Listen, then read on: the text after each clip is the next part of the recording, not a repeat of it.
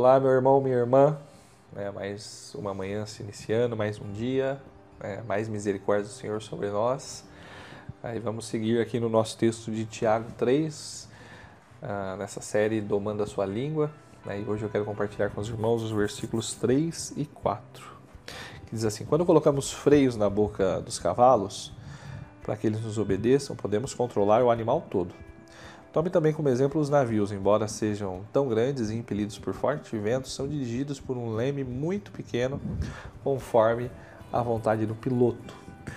Né, Tiago aqui ele traz boas ilustrações, boas figuras para que a gente possa visualizar né, o ensino que ele tem é, nos passado. Né, e aqui ele se vale da figura do freio, né, do, do cavalo, né, que é um objeto bem pequeno, mas que controla um grande animal.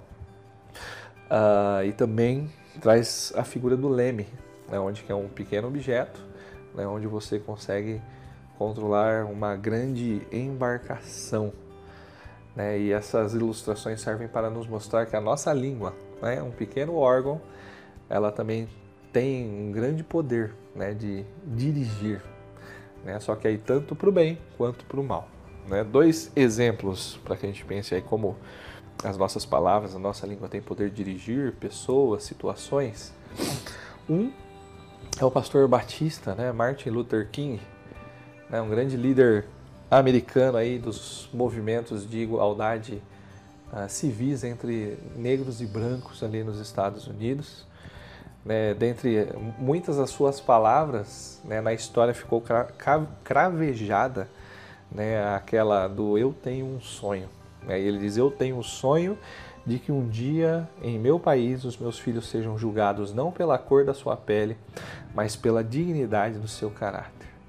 Né, no ano seguinte, em 1964, Luther King ele acaba ganhando né, o Nobel da Paz, justamente porque, por meio desses movimentos, sendo ele um de seus líderes, né, talvez o, o ícone principal desse movimento, Uh, o governo americano sancionou algumas leis, então, permitindo a igualdade uh, que o povo tanto estava clamando.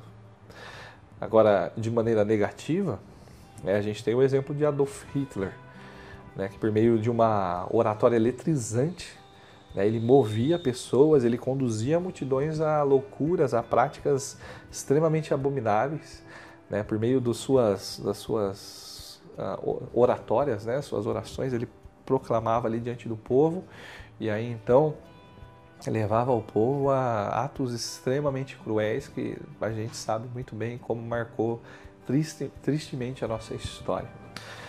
Né? Agora, pensando a partir desses exemplos que Tiago nos traz, né, para que serve um cavalo indomável?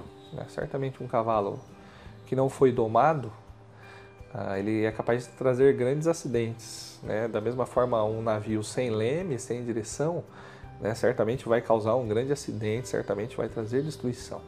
A mesma coisa acontece com a gente. Uma língua sem controle acaba trazendo acidentes, acaba trazendo destruição.